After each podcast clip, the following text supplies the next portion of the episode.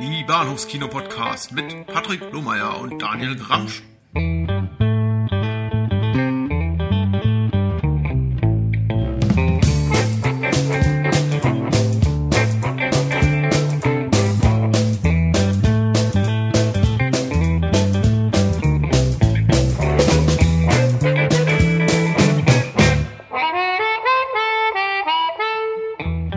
Hallo und herzlich willkommen zur Episode 8. 8? Ich glaube ja. ja, ja. Der Bahnhofskino-Podcast. Mein Name ist Patrick. Ich bin der Daniel. Und wir reden heute über einen Blockbuster anno dazumal und einen ganz aktuellen Blockbuster. Der eine ist der neuere The Dark Knight Rises von Christopher Nolan. Und der andere ist ein Batman-Film. Ja, das ist der Batman-Film. Batman Ja. hält die Welt in Atem, genau. Was dieser leicht sarkastisch-ironische Kommentar zu bedeuten hat, das wird sich euch im Laufe dieser Podcast hoffentlich noch erschließen. Zuerst mal, lieber Daniel, die obligatorische Frage. Hattest du eine schöne Filmwoche und was Neues zu berichten? Ach, naja. Ähm, also zum, zum einen habe ich seit langer, langer Zeit mal wieder Fernsehen. Ich äh, habe mich irgendwie größtenteils in den letzten Jahren eigentlich mehr oder weniger rausgehalten und nur das geguckt, was ich gucken wollte oder was mir empfohlen wurde oder so. Aber jetzt äh, kann ich auch mal wieder die ganz normalen Fernsehsender sehen und da sind mir auch ein oder zwei Filme gleich mehr oder weniger in den Schoß gepurzelt, äh, die ich zu, na, würde sagen, zwei Drittel schon kannte, aber mich gefreut habe, sie mal wieder zu sehen. Ähm, das eine war Der Missionar von, äh, oder vielmehr mit Michael Palin von Monty Python. Ähm, da hatte ich mich sehr gefreut, den mal wieder zu sehen, weil er ist kein äh, unglaublich komischer Film, aber er ist sehr sympathisch und äh, erzählt eine niedliche kleine Geschichte. Das ist auch wieder so einer von diesen Filmen, wo ich irgendwie denke, Mensch, schade, dass ich sowas in der Richtung nicht öfter mal wieder sehe. Ja, einfach so ein, so ein kleiner, netter, netter Film und dann ist irgendwann auch gut. Ja. Hm. Ähm, außerdem liegt mir irgendwie dieses, diese, diese, äh, dieser Zeitrahmen, das spielt ja irgendwie Anfang des 20. Jahrhunderts. Ähm, gerade aus englischer Sicht finde ich das immer ganz, ganz interessant und eine ganze Weile hat Michael Palin ja irgendwie fast ausschließlich so Filme in dieser Zeit gedreht. Ich mag, Ma- ich mag Michael Palin. Das ist eigentlich so neben, neben John Cleese mein Lieblings-Monty Python, weil er immer so, er ist so freundlich und so nett und so, so gebildet. Und ich liebe seine BBC-Reportagen, also seine Reisereportagen. Die sind brillant, ja. Ja. Auf jeden Fall. Mittlerweile mag ich ihn auch lieber als John Cleese. Also ich, früher als, äh, als Teenager habe ich unglaublich viel über, über, über Cleesons Humor gelacht. Wenn ich mir die Sachen heute angucke, dann, Gott, ich meine, ich kann sie mitsprechen, von daher ist das nicht mehr alles so wahnsinnig komisch. Und Eric Idle war damals auch ganz, ganz toll. Diesen flapsigen Humor, gerne auch natürlich mit der Synchronstimme von Arne Elsholz, äh, als ihm noch nicht irgendwie die dritten Szene rausgefallen sind beinahe. Ähm, jedenfalls, äh, mittlerweile stelle ich aber fest, wie, wie gut Michael Palin tatsächlich ist. Ne? Früher ist er mir nie so richtig aufgefallen, außer in den Brachialrollen wie halt Pontius Pilatus oder sowas. Ähm, aber eben auch die kleineren Sachen, gerade in der Serie, sind sehr gut mit ihm. Ähm, dann habe ich gesehen äh, Kein Koks für Sherlock Holmes. Äh, einer der interessantesten Holmes-Verfilmungen, wie ich finde. Meine, meine, meine persönliche Lieblingsverfilmung äh, ist immer noch hier, äh, Gott, wie heißt denn der auf, ähm, heißt denn der auf Englisch? Was mit Clue? Without a Clue heißt der, genau. Oh, okay. Genie und Schnauzer mit äh, Ben Kingsley und Michael Caine. Der ist ganz, ganz toll. Und ich hatte, hatte ja über meine, äh, hatte in Englisch meine Abschlussarbeit äh, quasi über, über Holmes gemacht. Unter anderem. Und äh, stellte, stelle halt immer, immer wieder fest, dass man ein gewisses Vorwissen braucht, um sich halt über die Parodien halt auch äh, amüsieren zu können.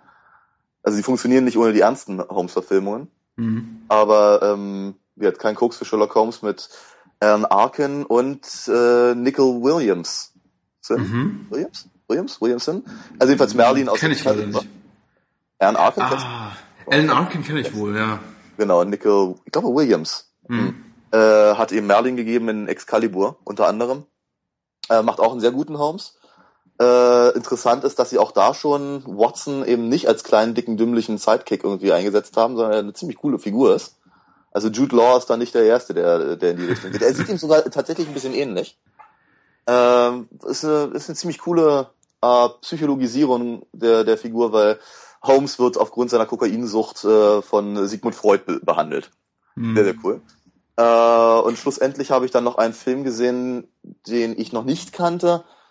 Äh, Premonition mit Sandra Bullock. Oh. Und da ist der Bullshit-Faktor so enorm hoch, dass ich zwischenzeitlich dachte, Ja, also ich glaube nicht, dass ich den Film zu Ende gucken möchte, aber erzählt mir mal kurz das Ende. Ja, und äh, das ist wirklich eine dermaßen, also das war, das war schon eine ganz schöne Grütze. Also äh, hat sich nicht gelohnt. Ich muss zugeben, ich habe früher Sandra Bullock fast alles verziehen. Also ja. Die ist ja auch ganz niedlich und all das, aber ja, ja, eben. Ja. Jetzt nicht mehr so nach ihrer vierten Nasen-OP, aber. Hat sie, ja? Oh, so ja, ich meine, äh, sie, ich, ich glaube, sie nähert sich auch langsam der 50. Also ähm, das ist in Hollywood schon, dann ja. beginnt schon das harte Pflaster. Also bewegt ja. man sich langsam auf dem harten Pflaster. Da muss äh, ein bisschen plastische Chirurgie her. Sagte das nicht Goldie Horn in, äh, in dem einen Film? Für Frauen in Hollywood gibt es eigentlich nur drei Rollen. Das mhm. Babe, äh, die Anwältin und Miss Daisy. Mhm. Ja. So, das, hast du, welche, hast du welche Filme gesehen? Äh, ja, relativ wenig. Also ich habe mich am vergangenen Wochenende auf der Documenta in Kassel rumgetrieben, der großen Ausstellung für moderne Kunst. Da vergleichsweise wenig Zeit gehabt, um Filme zu gucken, aber zwei Filme konnte ich unterbringen. Aha. Und die waren tatsächlich beide sehr gut, beide auf ihre Weise. Ah. Ähm, das erste würde ich wahrscheinlich nicht überraschen, dass ich den gut fand. Das ist äh, Enter the Void mhm. von Gaspar Noé. Mhm. mhm. Ähm, der mich wirklich umgehauen hat. Äh, völlig drogenfrei, muss ich sagen, obwohl. Äh, du oder der Film? der Film wohl kaum. Also ich habe okay. völlig drogenfrei angeguckt, leicht bedroht von äh, Erkältungsmedikamenten, ah, aber ansonsten. Hm. Ja, stocknüchtern. Also hat mir, hat mir wunderbar gefallen. Ich möchte auch gar nicht so viel über den, den, den Film an Worten verlieren, weil ich glaube, das ist wirklich ein Film, den muss man selbst erfahren. Es lässt sich eigentlich wenig zur Handlung sagen. Die ist hm. nicht großartig komplex es ist eigentlich ein Film wirklich, der einfach erlebt werden muss, der, der ja. von den Bildern, Tönen lebt. Ähm, nicht so hart und kontrovers wie Nuis erste beiden Filme, Irreversibel und, und Der Menschenfeind, den hm. ich vor allem Menschenfeind, den ich, den ich, den ich furchtbar, fast unerträglich fand. Also den, den kann man sich auch angucken, ohne ähm, danach in schwere Depressionen zu verfallen. Okay. Äh, wirklich ein super Film. Und ähm, zum Zweiten fand ich auch sehr gut. Da war ich allerdings ähm, äh, auch noch kränkelnderweise im Bett mhm. ähm, und vielleicht auch dadurch ein bisschen benebelt und leichter zufriedenzustellen, war, war Jackass 3. Aha, okay. der ähm, mindestens so gut ist wie Jackass 1 und 2 und die Serie. Ich weiß nicht, ob das ein Kompliment ist, aber mir hat's gut gefallen. Ich fand den Ach, unglaublich amüsant. Zeitweilig fand ich die Sache nochmal ganz komisch, ja.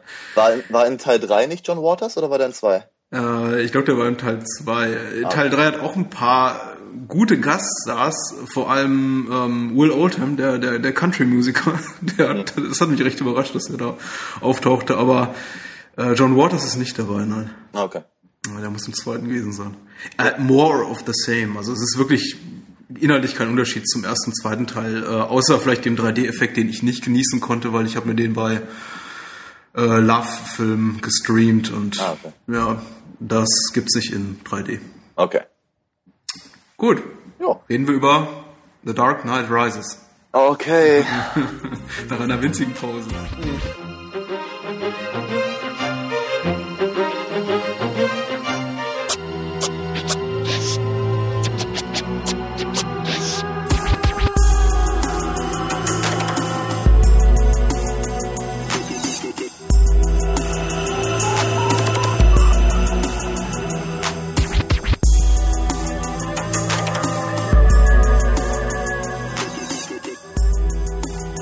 Wir sind zurück und reden über The Dark Knight Rises. Heute, heute im Kino angelaufen, beziehungsweise wir konnten den Film gestern schon in der Preview sehen und äh, lassen euch an unseren Gedanken teilhaben. Ja, äh, zur Handlung verliere ich mal ein paar Worte. Ähm, der große Antagonist von Batman ist diesmal Bane. Der Film spielt acht Jahre nach den Ereignissen von äh, The Dark Knight auf dessen Handlung eigentlich kaum noch Bezug genommen wird. Äh, Harvey Dent wird immer noch als, als großer Retter und äh, von Gotham City gefeiert. Der, die Harvey Dent, was war das? Agenda? Nein, ähm, das Harvey Dent Gesetz. Ja, vermutlich auf Englisch Dent Act, würde ich jetzt schätzen. Dent Act, ja, klingt, klingt so viel besser. Hat ja. ebenfalls dafür gesorgt, Gotham City von allem kriminellen Abschaum zu beseitigen. Und ähm, ja, es herrscht Frieden wie ähm, Commissioner Gordon irgendwie am Anfang so schön fallen lässt. Ähm, Bruce Wayne alias äh, Batman hat sich weitgehend zurückgezogen, äh, hat sich komplett eigentlich zurückgezogen, Batman zumindest, und Bruce Wayne lebt so, ähm, na, wie heißt der große Filmmogul, über den Martin Scorsese den Film gedreht hat? Äh, keine Ahnung. Citizen ja. Kane? weiß es nicht, wenn du meinst. Oh mein Gott. Ähm, er lebt jedenfalls zurückgezogen in, in Wayne Manor, traut sich nicht raus, gibt wohl immer noch ab und zu Partys, aber ähm, ja. Wahrscheinlich, nicht, ja. Bitte? Aber er erscheint dort nicht. Aber er erscheint nicht bei den Partys, ja. Und äh, ich, ich, ich, ich, ich, möchte, ich möchte eigentlich jetzt nicht mehr sagen. Ich meinte übrigens Howard Hughes. Ah, okay. Ah, ja, ja, ja, fast, stimmt, ja. Um, Aviator. Jetzt, ähm, ähm, ja, vielleicht kann man noch kurz, kurz zu der Handlung hinzufügen, dass, äh, du hattest es gerade schon leicht erwähnt, aber er schließt natürlich schon eher noch an Batman Begins an, in dem halt äh, im Prinzip wieder mal Gotham irgendwie für die abgrundtief schwarze Seele quasi äh, äh, bestraft werden soll, in den anarchistischen Untergrund, in den Abgrund gerissen werden und bla bla Söz. Ich möchte kurz zusammenfassen, dieser Na. Film ist einfache Grütze. Wirklich. Es ist, ich, ich bin kein, ich bin wirklich kein Fan von den Nolan-Filmen. Ich bin auch kein riesengroßer Batman-Fan, wobei er durchaus früher einer meiner Lieblingscharaktere war. Ähm, ähm, ich muss aber wirklich ganz ehrlich sagen, Batman Begins hat mich nicht interessiert.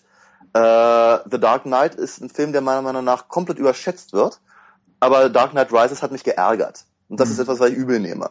Mhm. Und deswegen bin ich, glaube ich, auch bei diesem Film so enorm angepisst. Mhm. Darf ich eigentlich noch eben vorweg schicken, dass wir den Film kaputt spoilern werden? Also, für alle, die den Film noch nicht gesehen haben, die sollten jetzt mal lieber auf Pause drücken und sich das, äh, unsere Podcast später anhören, denn ich denke mal, wir werden über, auch über einige Handlungsdetails reden, so im hinteren Drittel des Films. Wir müssen vermutlich, weil äh, da sind Handlungslöcher drin, da kannst du irgendwie sämtliche Bettmobile seit 1939 durchfahren. Ja, das ist wohl wahr. Eine der, der wirklich ganz, ganz großen Schwächen des Films. Aber eine Schwäche von Christopher Nolan-Filmen äh, allgemein, muss ich sagen. Ja, ja. Die man immer wieder in seinen Filmen sieht. Also, äh, wir spoilern den Film kaputt. Spoilern heißt, wir reden über die Handlung bis zum bitteren Ende. Also, ja. wer den Film noch nicht gesehen hat, bitte jetzt äh, mal auf Pause drücken. So.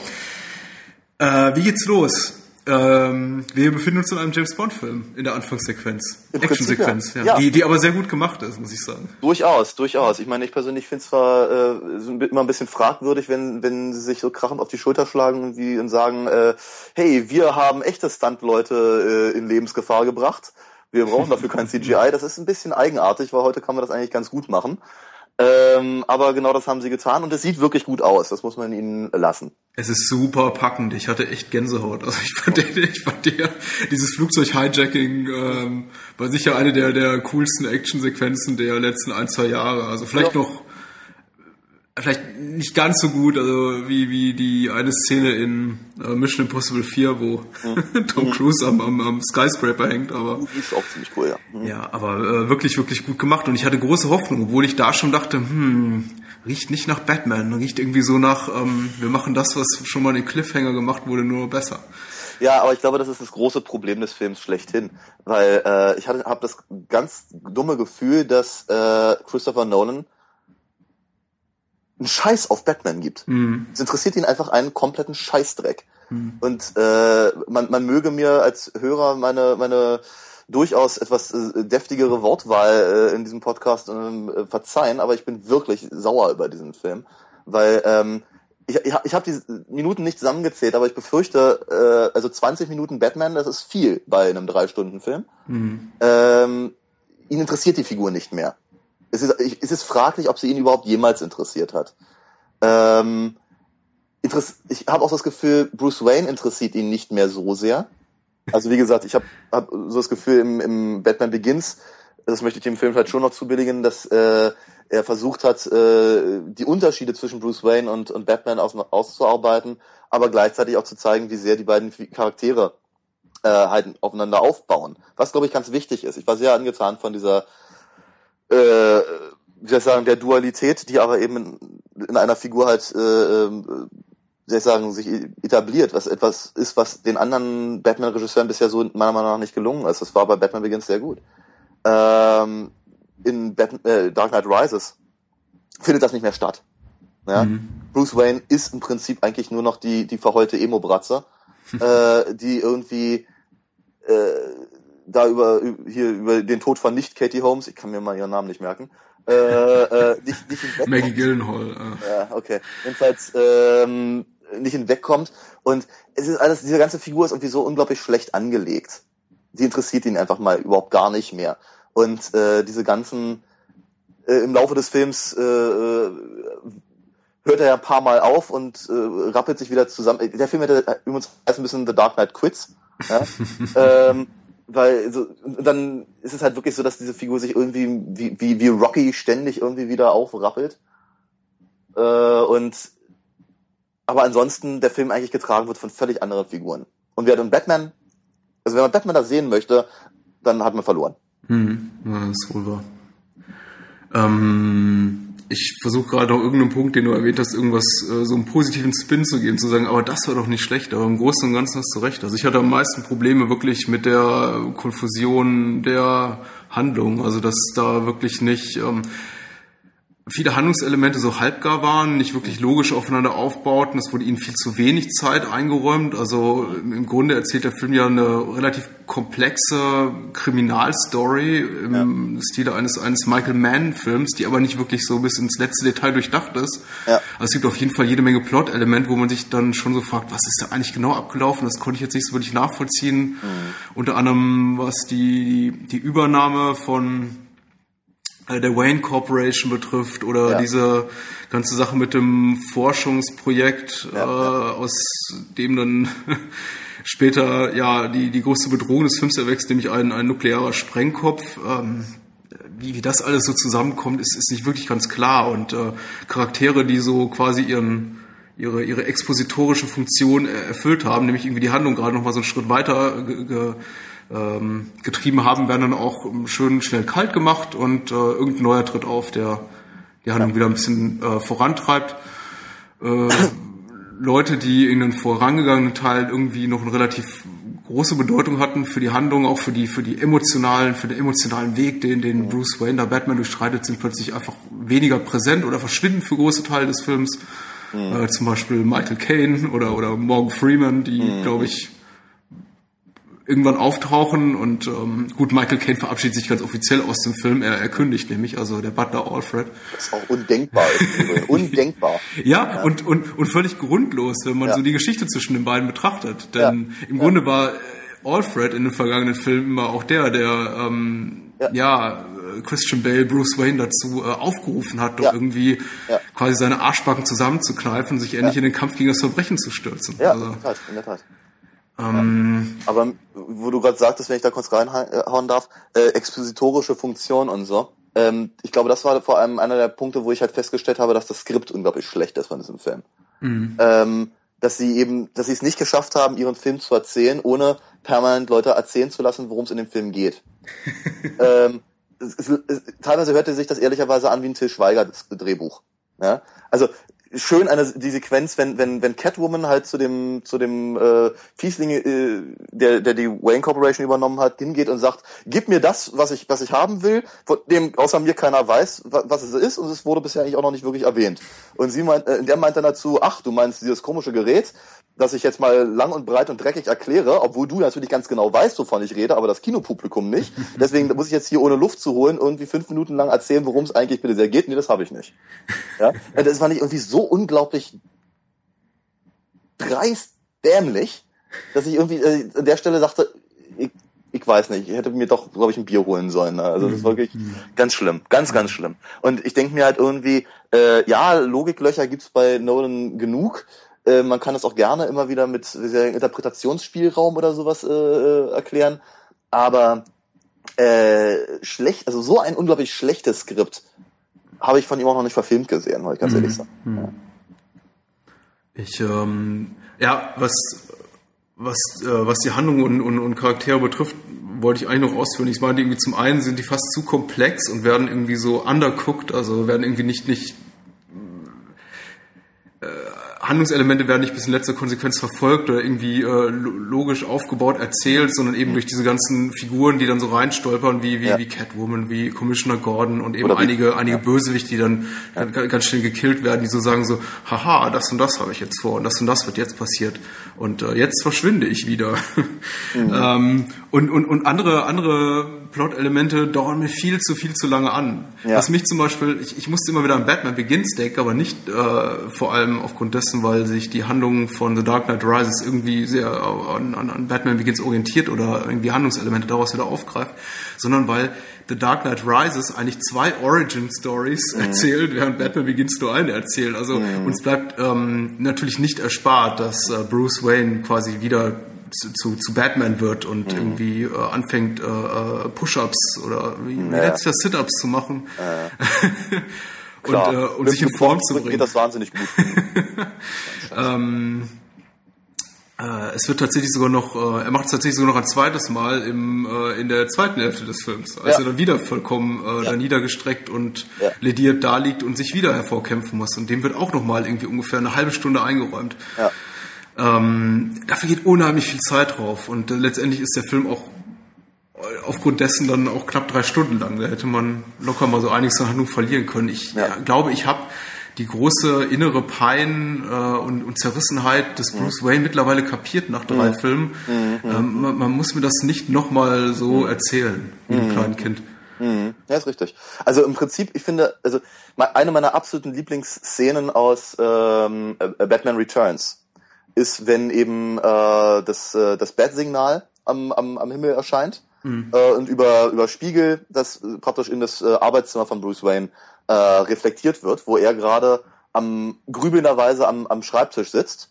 Dann bemerkt er, dass ihm offenkundig was ins, ins Gesicht scheint und er steht mit einem, mit einem dynamischen und äh, entschlossenen Gesichtsausdruck auf und man sieht innerhalb dieser, dieser einen kleinen Bewegung, wie er nur aufsteht, wie Michael Caine gerade, äh, Michael Caine sag ich, Michael Keaton, Michael Keaton gerade zu, zu Batman wird.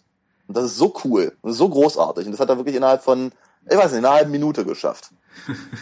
Ja, und dafür braucht Nolan eine halbe Stunde. Das kann nicht sein. Also. Lass uns später mal, wenn wir mit Dark Knight Rises durch sind, ähm, darüber reden, wer der, der beste Batman ist. Ja, okay. ähm, aber ich glaube, was, was mich auch so, also was mich als, als Fan durchaus stört, äh, und ich kann halt die Fan-Meinung äh, äh, halt irgendwie sehr, sehr schwer raushalten aber ach Gott, da vielleicht müssen wir da vorher noch was anderes rein reinschieben, aber vielleicht versuche ich es auch danach zu machen. Zumindest ist es so, dass ich es ganz furchtbar finde, was mit den Figuren gemacht wird. Ähm, dass äh, in dem Nolan-Film ständig Figuren auftauchen, die man als, als Comicleser kennen könnte, mhm. sollte oder vielleicht sogar tut.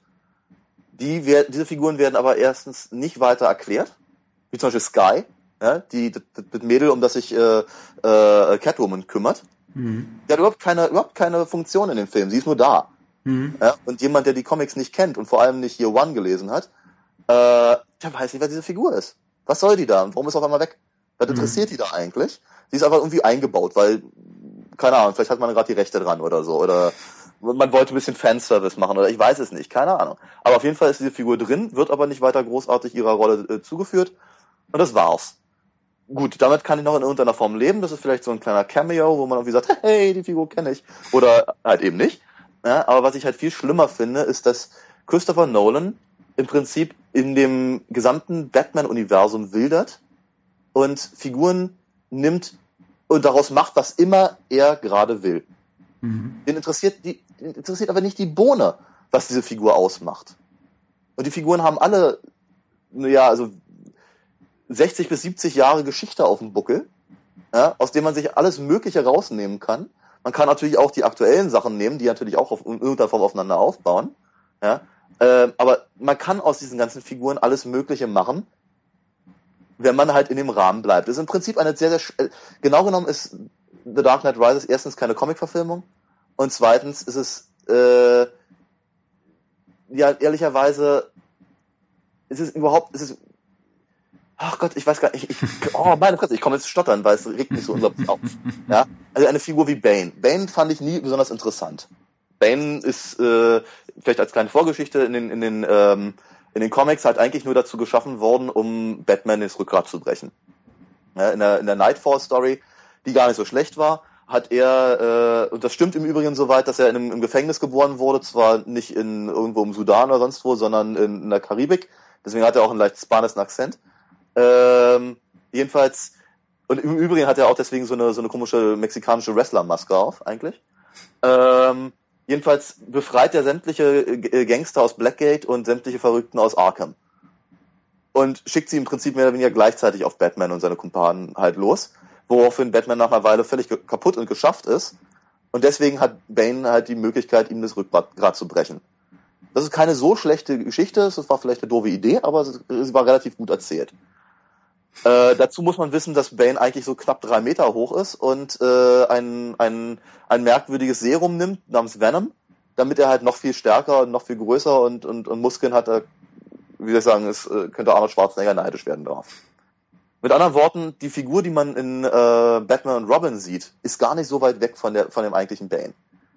Ähm, und jetzt haben wir ihn, Tom Hardy, der mit einer ausnehmend lächerlichen Synchronstimme ausgestattet und einer, einer Maske, die absolut keinen Sinn verfolgt. Ich habe gehört, im Original ist die Stimme nicht unbedingt besser. Also. Ja, aber jedenfalls äh, äh, rennt er da rum und, äh, wie soll ich sagen, philosophiert permanent vor sich hin äh, und verfolgt irgendeinen merkwürdigen anarchistischen Plan, oder vielmehr das, das was Amerikaner unter Anarchismus verstehen, mhm. was ja ehrlicherweise auch nicht ganz der äh, Realität entspricht. Ähm, hat überhaupt gar, er hat nichts damit zu tun. Er hat nichts, überhaupt gar nichts mit dem Bane aus den Comics zu tun. Und ganz ehrlich, hätten sie irgendeinen, irgendeinen finsteren Planer haben müssen, der irgendwie seinen, seinen Intellekt gegen den, den, äh, den dunklen Ritter, den größten Detektiv der Welt, irgendwie hätte äh, äh, werfen wollen, hätten mhm. sie den Riddler genommen. Mhm. Weißt du? Und Bane, warum? Warum Bane? Um, um seine gesamte äh, äh, Origin-Geschichte komplett anders zu erzählen und mit ihm Dinge zu machen, die sich mit dieser Figur einfach nicht eignen. Mhm. Das, Bane ist ehrlicherweise die, wie soll ich sagen, die Spitze des Eisbergs, weil das kannst du wirklich runterverfolgen bis in die kleinsten, in die kleinsten Figuren hm. äh, in dem Film. Weil sie nehmen die Sachen und machen daraus, was immer sie wollen. Und das ärgert mich unglaublich.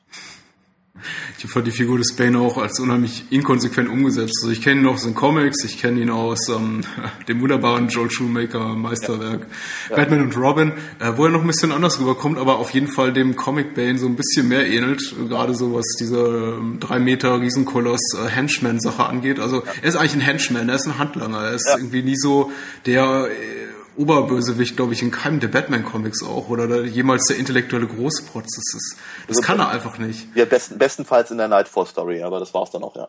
Ja, und äh, Christopher Nolan hat auch, glaube ich, im, im Vorfeld von The Dark Knight Rises, also lange, lange vorher, ein, zwei Jahre vorher, eigentlich bekundet, dass ihn der Charakter, der Charakter von Bane gar nicht so groß interessiert. Oder ja, er, gedacht, ja.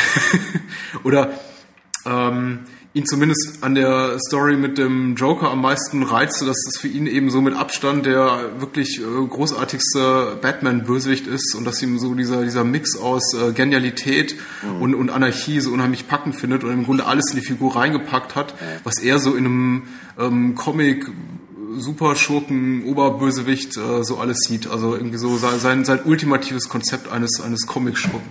Und äh, gut, darüber kann man jetzt streiten. Ja, bitte. Äh, ob das wirklich gelungen ist. Nein. Aber ich, ähm, mich wunderte dann eben, dass er im Vorfeld in diversen Interviews sagt, ja, im Grunde hat er jetzt alles, äh, alles gemacht. Ihn interessiert mhm. jetzt eigentlich auch Batman nicht mehr so, die Schurken mhm. auch nicht mehr so. Er hat eigentlich so mit, mit uh, The Dark Knight alles gegeben. Mehr mhm. fiel ihm jetzt gar nicht so ein. Und naja, äh, er hätte sich eben nur so auf The Dark Knight Rises eingelassen. Erstens, weil ihm Warner großzügigerweise dann äh, Inception finanziert hat. Ja, ja. ähm, zum Glück mit äh, großem Erfolg für Warner, denn war ja ein riesen Erfolg. Und mhm. ähm, weil sie ihm eben zugestanden haben, dass er äh, einen Schurken seiner Wahl äh, sich aussuchen könnte und Nolan eben gesagt hat, okay, eigentlich habe ich äh, ähm, äh, den, den, den intellektuellen, geisteswahnsinnigen Schurken jetzt irgendwie schon so gehabt, irgendwie so halb ein Two-Face, halb ein Joker, jetzt mache ich mal irgendwie so, so, so, so einen Kraftprotz. Einfach jemand, der, der äh, eine physische Überlegenheit hat über, mhm. über Batman, gegen den er ähm, körperlich nicht ankommt. Mhm. Und ähm, ich habe eben diese Interviews gelesen und einfach was anderes erwartet. Und jetzt ja. frage ich mich so im Nachhinein, war es meine Erwartungshaltung, die da einfach enttäuscht wurde, mhm. oder ist die Figur einfach nicht einfach schlecht umgesetzt? Denn ich habe nicht wirklich, obwohl es wirklich einen guten Faustkampf gibt zwischen den. Naja, so toll ist der nicht, ehrlicherweise. er, sieht ziemlich, er sieht ziemlich blöd aus. Ich meine, ganz ehrlich. Wenn, es ist wahrscheinlich das Härteste, was man in einem Film ab 12 oder mit einem PG-13-Rating so zeigen kann. Ist ja, ja, ist dir auch aufgefallen, kein Mensch blutet? Ja, das ist richtig. Ähm, das, geht, das, geht, aber auch nicht.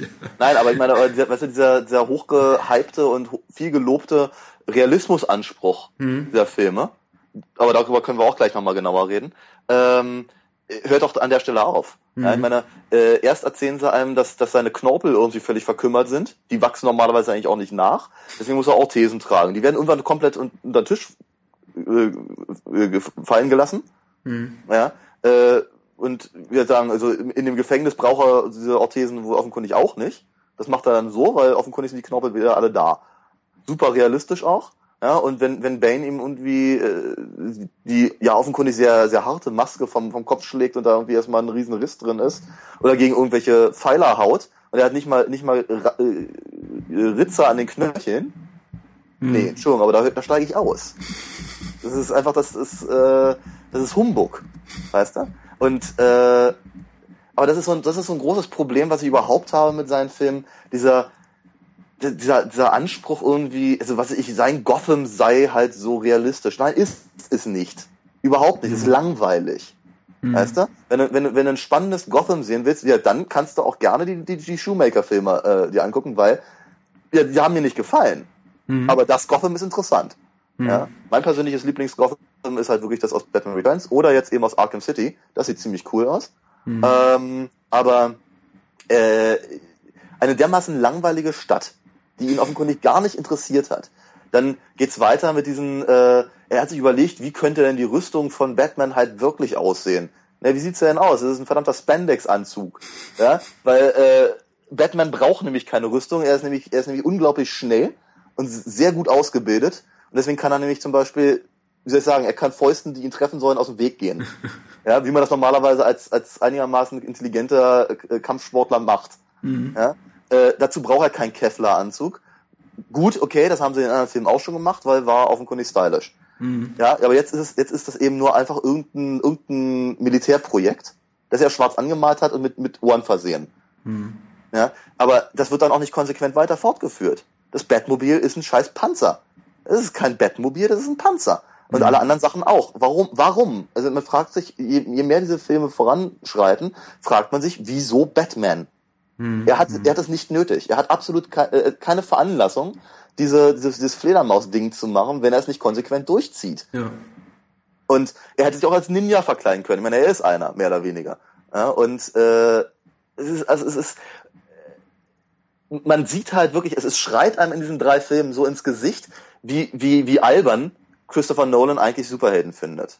Ja, absolut. Und das, und, äh, das ist, das ist eben äh, wie soll ich sagen, und dann kann man keinen Superheldenfilm machen. Und weißt du was, man sieht es vor allem daran, finde ich noch nicht mal, wie ähm, nachlässig er die Superhelden äh, behandelt. Man sieht es vor allem daran, mit wie viel, vergleichsweise viel Würde mhm. er die Charaktere behandelt, die jetzt nicht offensichtlich irgendwie einem Comicbuch entsprungen sind, wie zum ja. Beispiel Alfred, also von ja. Michael Caine dargestellt, ja. oder Commissioner Gordon äh, von Gary Oldman. Das sind eigentlich die noch am schönsten umgesetzten Rollen sobald ja. es irgendwie um, um die ganzen Comicbuchhelden und Schurken geht, also um Batman, Catwoman und Bane, mhm. ähm, ja, versucht er denen irgendwie so eine, so eine realistische Background-Story zu geben. Ähm, er nennt sie noch nicht mal bei Namen. Ich, äh, das, der, der, das Wort Catwoman fällt nicht einmal in diesem Drei-Stunden-Film. Ja, ja. Und äh, Catwoman trägt auch kein Katzenkostüm. Sie trägt nur irgendwie so, so ein Visor oder so ein Nachtsichtgerät, das ja, eben aussieht in einer kleinen Szene mhm. wie Katzenohren. Ansonsten ist... Ähm, kein Bezug darauf, dass sie eben ja Catwoman ist. Außer, ich glaube, äh, Bruce Wayne macht ein, zwei äh, minder, mehr oder weniger lustige Sprüche darüber, dass sie irgendwie äh, flink und was weiß ich, flink ja. ist wie eine Katze. Ja, ja. ja. ja.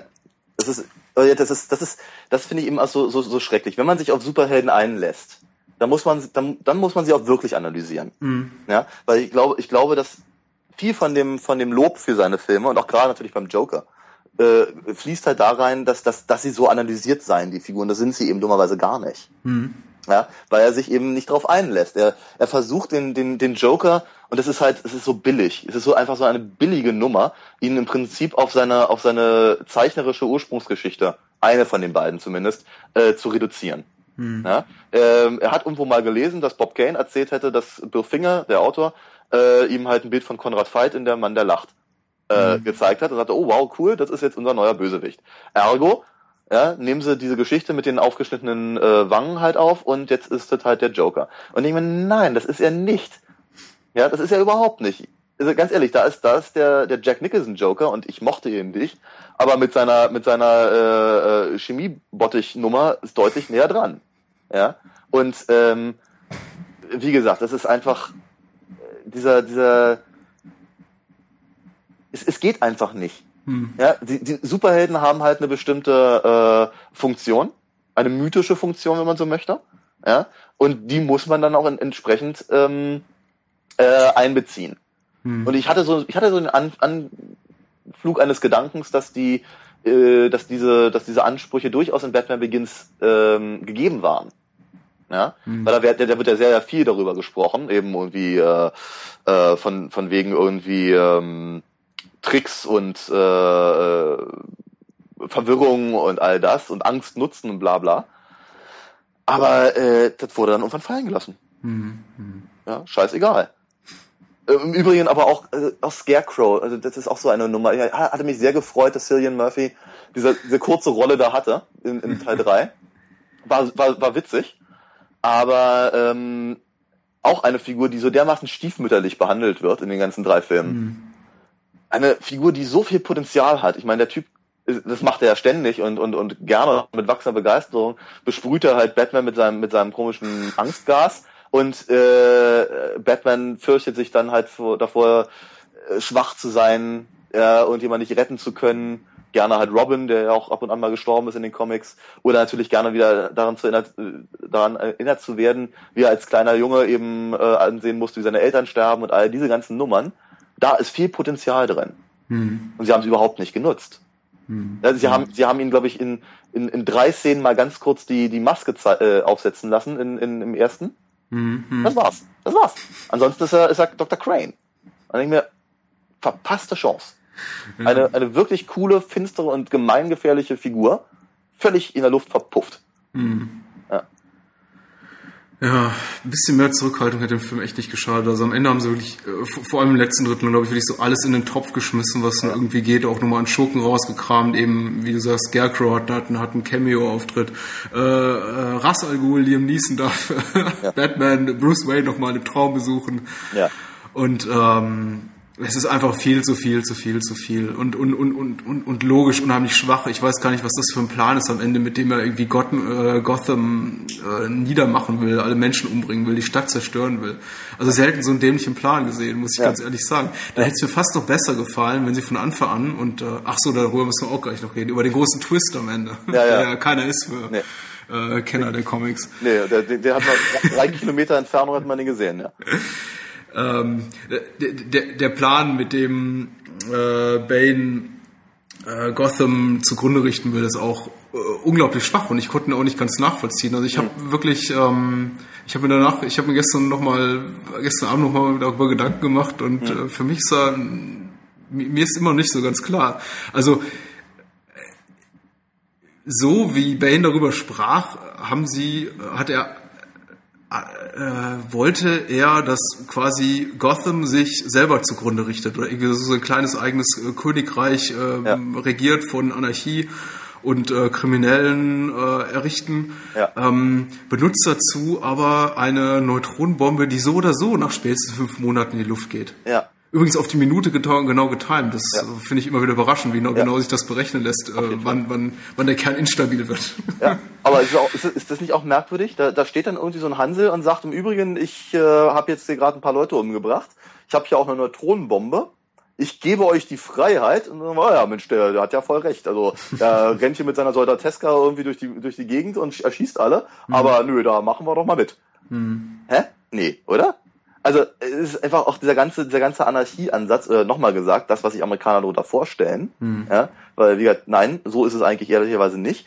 Äh, es ist natürlich, es ist eine witzige Idee, da so im Prinzip so eine Art äh, französische Revolution nachzuspielen. Ich meine, dass, dass er eben auch als einer der ersten Punkte erstmal Blackgate äh, Prison äh, räumt.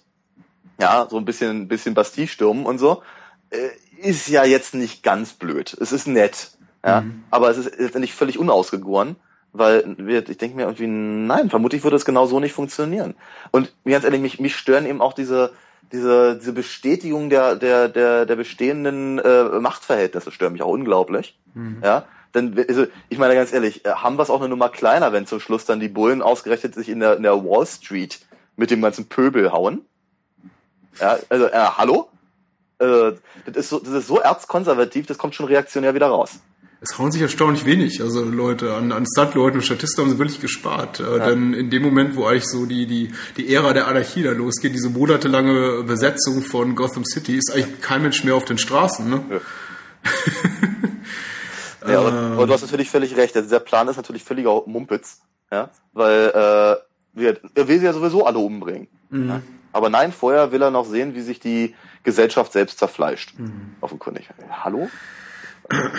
Also mich hat mich hat eine Menge gestört. Ähm, zum größten Störenfried oder zum größten Störfaktor für mich kommen wir, ja, da können wir jetzt mal drüber reden. Also ja, gerne ich, ich muss doch die lustigen Sprüche erwähnen. Der, der, der Film ist voll davon und mhm. äh, es passt überhaupt nicht rein. Wieder mal Realitätsanspruch und äh, vielleicht äh, kommerzieller Druck oder einfach nur Christopher Nolan, der sich plötzlich in Frage stellt und sagt, hm, vielleicht müssen wir doch mal einen lustigen Spruch einbringen. Ich weiß es nicht. Also es ist, ja, es ist, der, der Film hat so 10, 12 Momente, wo irgendein, wo einer der Charaktere irgendwie einen witzigen Spruch macht und man sich denkt so, warte mal, äh, redet er mit sich selbst? Ja. Oder ähm, redet er in die Kamera? Mhm. Durchbricht er gerade die, die, die, die vierte Wand zum Zuschauer? Oder, ja. ähm, und überhaupt, äh, eine große Respektlosigkeit, aber ich glaube, das hat auch Tim Burton schon gemacht, dass äh, einer der, der Police Commissioners, ähm, ich glaube Nixon, das ist der von, von Matthew Modine, der von Matthew Modine gespielt wird, ja.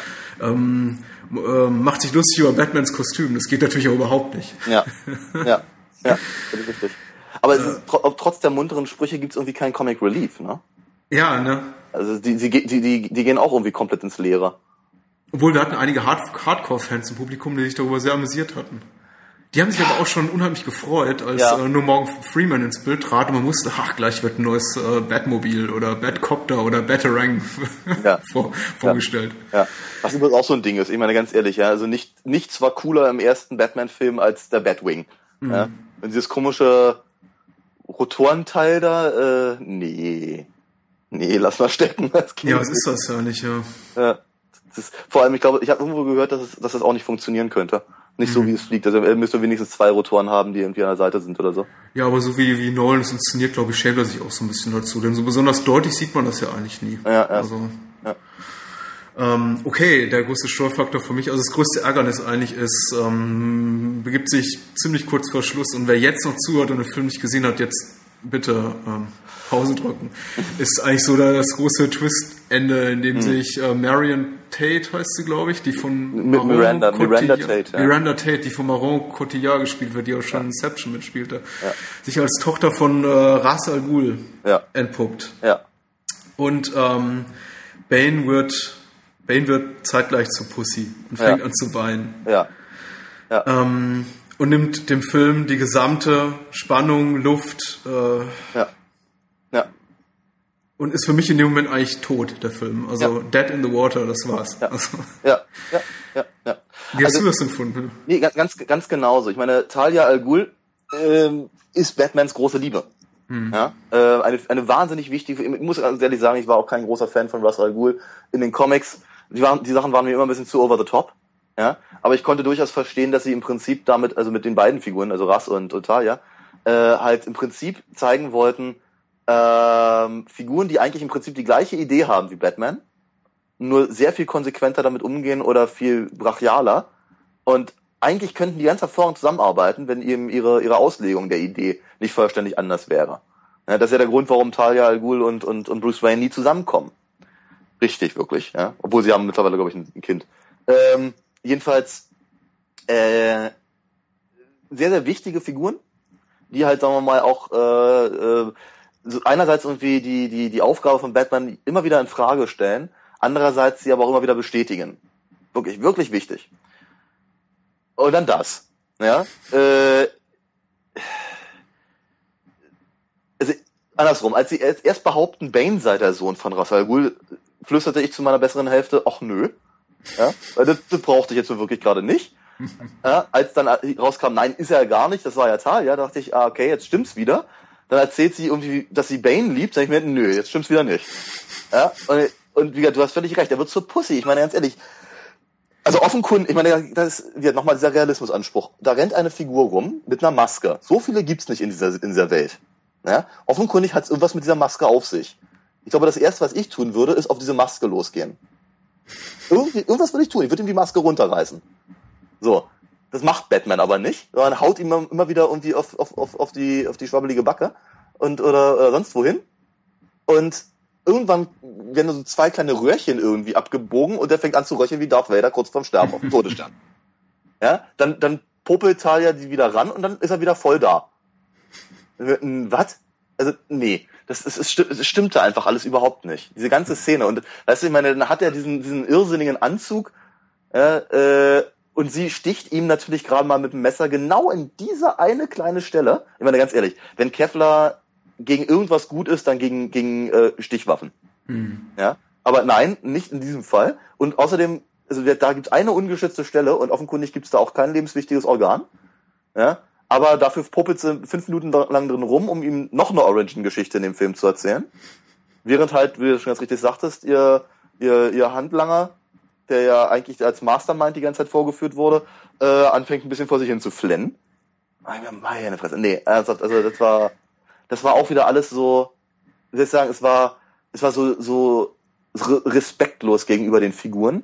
Mhm. Und es hat, das finde ich viel schlimmer, äh, es hat dem Film so geschadet. Mhm. Ja, weil wir, ich könnte, wir, hätten sie eben wir, sämtliche Figuren irgendwie anders genannt und eben nicht Batman drüber geschrieben, hätte ich rein theoretisch mit vielen Sachen durchaus noch leben können. Aber spätestens da habe ich dann irgendwie gesagt, ähm, das funktioniert nicht mehr im Film. Der Film mhm. funktioniert einfach nicht. Mhm. Ich glaube, Christopher Nolan will einfach alles haben. Er will, er war nicht richtig mit Herz und Seele dabei. Das merkt man. Das Drehbuch ist so zerfahren. Da sind einfach Logikbrüche drin. Und das soll jetzt hier irgendwie alles nicht so rüberkommen, als sind wir irgendwie jetzt hier so, so ein paar kleine Pisser, die sagen irgendwie, ja, der Charakter so und so hat uns nicht gefallen. Oder ist nicht Comics treu. Oder äh, das ergibt keinen Sinn. Ich meine, wir reden immer noch über ein Action, Comicbuch-Thriller, also mehr Action-Thriller als alles andere. Mhm. Ähm, und wenn der gut inszeniert ist, störe ich mich nicht daran. Ich meine, ich gehe auch mit großem Vergnügen äh, in jeden neuen James Bond und amüsiere mich überwiegend, außer ähm, außer Roger Moore spielt mit.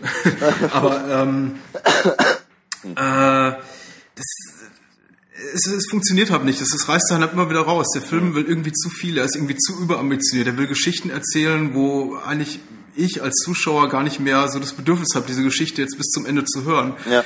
Und an anderen Stellen spart er sich zu viel Geschichte, macht irgendwie schnell einen Handlungssprung von äh, äh, fünf Monaten in die Zukunft. Und plötzlich sind wir bei einem Bomben-Countdown von 30 Minuten und wir sind plötzlich wieder mitten in einem James Bond-Film, einer mhm. Verfolgungsjagd und der Oberbösewicht, der irgendwie ein halbes Jahr gerade Gotham City und vielleicht sogar irgendwann die ganze Welt terrorisiert hätte, mhm. ist plötzlich einfach nur die kleine Bitch von ähm, ähm, dem Typen, den Batman im ersten Teil getötet hat, ja. der ihm kurz im Traum erscheint. Und hey, wer war das nochmal im Traum? Und mhm. äh, und die sterben auch alle ganz unrühmliche Tode. Es ist, mhm. ähm, ich finde, ein Schurke hat einen guten Tod verdient. Ja. Batman hätte einen guten Tod verdient. Auch das ist so eine Sache, also inkonsequentes Ende. Batman stirbt nicht, er ähm, ja. rettet sich dann doch in letzter Minute. Auch ja, das, das wird am Ende durch so einen äh, kleinen netten äh, Twist erklärt. Ähm, äh, aber auch die, aber auch die Oberbösewichte, die, die gehen so sang- und klanglos unter in dem Moment eigentlich, wo klar ist, äh, Bane ist im Grunde nur äh, ja der der Handlanger für wie heißt sie? Wie heißt die ah, Tochter ja. von Rasa Talia? Talia al Ghul. Hm?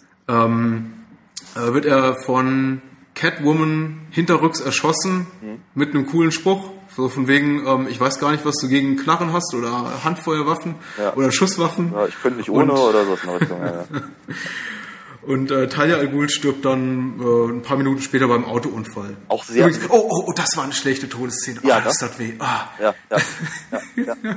Also es war, war ein großer Lacher. Ich glaube, der größte Lacher des Films. Also ja. der, der ja. Kinosaal. Ähm, ja. ja man, man merkte ein, ein, ein, nicht nur ein Schmunzeln, sondern ein deutliches Lachen von vielen Menschen im Kino. Ja, ja, ja. Ähm, Okay, äh, letzter Punkt, über den ich ja noch sprechen würde, so dass ja. äh, der, der, der finale Twist, der Tod ja. oder doch nicht Tod von Batman. Ja. Wie fandest du das umgesetzt? Unmöglich. Unmöglich, ja. Also eigentlich unnötig die Frage. Du fandest alles schlecht. Ja, ich habe ich, es ist wirklich so. Also es gibt, es gibt kaum irgendwas, was mich halt wirklich nicht gestört hätte in diesem Film. Mhm. Ähm, also ich habe mal irgendwo gehört, dass wenn wenn du einen Atompilz siehst, bist du zu nah dran. Ja. Ja. So, nu, erstens halb Gotham sieht diesen Atompilz. Denke ich mir, hm, dumm gelaufen eigentlich. Ja. Äh, und dann wird, selbst wenn er irgendwie äh, sich dann auch irgendwie mit seinem Batcape irgendwie rauskatapultieren können, wäre er immer noch mhm. zu nah dran gewesen. Mhm. Also Also ich habe keine Ahnung, wie er, wie er das angestellt hat, aber ich fand es auch unnötig. Ich fand übrigens auch unnötig, wenn wir schon mal dabei sind, dass irgendwie, äh, ich glaube, in, in keinem Film haben mehr Leute gewusst, dass Bruce Wayne Batman ist. Ja. Weil der, der könnte, Erstaunlich, ne? ne, also wie, wie, wie irgendwie ein Sexualverbrecher hätte er auch wie in der, in der Nachbarschaft klingeln können, weißt du? Guten Tag, ich möchte mir vorstellen, ich bin Bruce Wayne und äh, eigentlich bin ich Batman. Mhm. Ja, also das ist so, nee. Ähm, naja, und dann eben das, das dann eben auch, wie soll ich sagen, es ist so, ich, ich, ich befürchte, es ist auch Fanservice und ich, ich erinnerte mich so ein bisschen an den äh, äh, dritten Herrn der Ringe. Ja, der Film wollte einfach nicht aufhören. Ja. Ja, noch ein Ende und noch ein Ende und noch ein Ende. Ja, und genau das, also genau das, was, was Alfred ihm irgendwie zwei Stunden vorher erzählt hat, das passiert dann natürlich Ja. auch. Ja, und natürlich, der, der, der junge, aufrechte Mann, der irgendwann mal den Cobra Commander gespielt hat in G.I. Joe, ähm, ist da natürlich der nächste Robin. Äh, ach, kommt, Jungs. nee, ich muss Christopher Nolan zugutehalten. Ähm, er ist super stark in jedem seiner Filme, was die äh, Anfangssequenz und die ähm, Endmontage bei seinen Ja. Filmen betrifft. Also die sind immer so gut inszeniert und so packend, dass man eigentlich, wenn man eigentlich nur an diese, diese beiden Szenen so völlig aus dem Kontext des Films raus und denkt, wow, ich habe gerade einen fantastischen Film gesehen. Und auch ähm, The Dark Knight Rises endet so auf, auf, auf, auf seinem emotionalen Peak, wo ich schon sagen würde, wow, wenn der ganze Film so cool gewesen wäre, ähm, hätte ich alles verziehen, hätte ich jeden schlecht, nicht durchdachten Charakter und jedes noch so schlecht umgesetzte Handlungselement und jeden noch so blöden Spruch dem Film verziehen, hätte der ganze Film mich da gehabt, wo er mich irgendwie in den letzten fünf oder zehn Sekunden hatte, so mit dem pompösen Score von Hans Zimmer. den ich übrigens auch langweilig ähm, fand. Der war langweilig auf jeden Fall. Also vor allem, wenn man die brillante Arbeit bedenkt, die er dafür an The Dark Knight und äh, Inception hingelegt hat. Die, die ähnlich waren, aber ähm, er wiederholt sich, er fängt an, sich zu wiederholen. Also, äh, das, das macht er immer wieder. Ich glaube, er arbeitet immer in so, so fünf oder zehn Jahre Schleifen, wo er irgendwie immer sich immer, immer wieder dasselbe denselben Score verbrät in, Ja. in, mit leichten Variationen und sich dann irgendwie nach fünf oder zehn Jahren denkt, okay, jetzt versuche ich mal was Neues und ja, viel Neues war nicht dabei. Ähm, gute letzte zwei Minuten, gute zehn Minuten zu Beginn fand ich. Ähm, der Rest ah, echt, echt problematisch. Also ich würde schon empfehlen, wenn man mich fragen würde, ähm, ja? lohnt sich den Film anzugucken, würde ich schon sagen, geh rein, weil er ist nicht langweilig. Doch. Ähm, ähm, er ist technisch recht kompetent inszeniert. Also es sind auf jeden Fall Action-Szenen drin, denen man folgen kann. Sie sind nicht so verhackstückt durch Schnitte und Wackelkamera, dass Ja. man sagt, okay, es ist Mist. Aber es ist zu keiner Zeit, zu keinem Zeitpunkt ein wirklich guter Superheldenfilm oder ein richtig guter Action-Thriller. Ja. The Dark Knight, mit dem hatte ich auch ein paar Probleme, aber der war besser und also Also ich, ja, ich, ich möchte ich möchte noch mal zwei Sachen an, anmerken, die mir gerade noch so spontan durch den Kopf ja, gegangen ja, lass dir Zeit. Ähm, also zum einen möchte ich gerne meinen meinen meinen, meinen Kollegen beim bei Matt zitieren, der heute meinte, ähm, er findet den Film so schlecht, ja, er würde er würde ihn auf eine Stufe stellen mit Independence Day. Ähm, ich persönlich würde ihn auch weiter drunter stellen, weil bei, bei Independence Day hatte ich wenigstens Spaß. Ja, ähm, und das Zweite, was mir dazu einfällt, ist, du hattest vorhin gesagt, nicht, dass wir rüberkommen wie irgendwie so kleine Nerds, die sich darüber äh, aufregen. Ich glaube, wir haben durchaus, durchaus die Kompetenz, uns darüber aufzuregen. Ja, also ich meine, wir sind Filmwissenschaftler. Äh, ich bin dazu auch noch Comiczeichner und ich lese Bat- Batman seit grob geschätzten pff, 30 Jahren. Hm. Ja, immer mal wieder. Nicht, nicht dauerhaft, das würde ich gar nicht, gar nicht aushalten. Aber ich, ich habe so viel mich mit der Figur auch durchaus beschäftigt, weil sie, sie ist eine sehr, sehr interessante und sehr komplexe Figur. Das war sie im Übrigen schon immer. Ja, da musste Mhm. kein Nolan kommen, ja, der, der, der, irgendwie der Welt das zeigt. Ähm, also ich denke schon, dass ich in irgendeiner Form die Kompetenz habe, mich über diesen Film aufzuregen. Mhm. Ja, und das eben auf mehreren Ebenen. Ja, aber Ähm, ich, ich, ich erfinde den letzten Punkt, den du gerade ansprichst, also irgendwie die, die, die Treue zum Ursprungsmaterial ist für mich in, in den allermeisten Fällen nicht ausschlaggebend dafür, ob ich einen Film jetzt gut finde oder schlecht. Ich glaube nicht, dass die Nein. meisten, der überwiegende Teil der James Bond Filme irgendwas mit den Ian Fleming Romanen zu tun hat, außer vielleicht der Hauptfigur. Ja. Ähm, trotzdem sind sie relativ gut gemacht und hast, unterhaltsam. natürlich hast du recht. Äh, Werktreue ist auch nicht das, der Punkt, auf den ich, äh, auf den ich äh, damit ei- eingehen wollte. Hm. Ich wo- wollte, ich wollte nicht sagen, der Film ist, das, das, das mag vielleicht ab und an so geklungen haben, wenn ich sage, dass die Figuren anders angelegt sind. Was ich, was ich auch vorhin sagte, war, dass die Figuren so viel verschiedene Möglichkeiten gehabt hätten, Geschichten zu erzählen. Weißt du? Aber sie haben sie Mhm. alle ignoriert. Das ist viel schlimmer. Ich, ich brauche ich brauch keine, ich brauch keine werkgetreue äh, Adaption. Das ist ziemlich langweilig meistens. Hm. Ähm, aber ich brauche durchaus äh, jemand, der sich mit den Figuren beschäftigt. Dafür sind sie da. Ja, Wenn er- Nolan er- liebt sie nicht, nein. Nein, wenn, wenn, wenn, wenn, er, wenn er neue Figuren erfinden will, dann soll er es tun, aber er soll die alten in Ruhe lassen. Weißt du? Das ist mein Problem damit. Kann, Schönes Schlusswort. Du, Ja. reg dich nicht auf. Entschuldigung. Ich glaube, du hast deinen Punkt gut rübergebracht. Okay. Nu- Nutze die kurze Pause, um mich abzukühlen und ähm, lass uns über einen schönen Batman-Film reden. Oh ja, bitte. 1966er Batman hält die Welt in Atem mit Adam West. Ähm, okay. Meinst du, alle haben unseren Punkt verstanden? Wir fanden den Film nicht so gut? Der Film war, ja, ich denke, man hat, mich, man, man hat uns verstanden, ja. Ja. Ich fand ihn schlecht, du fandest ihn katastrophal. Ja. Äh, verbleiben wir so und in 10 Sekunden sind wir wieder da mit Batman hält die Welt in, In Atem. Atem, Und. Spandex. Ja,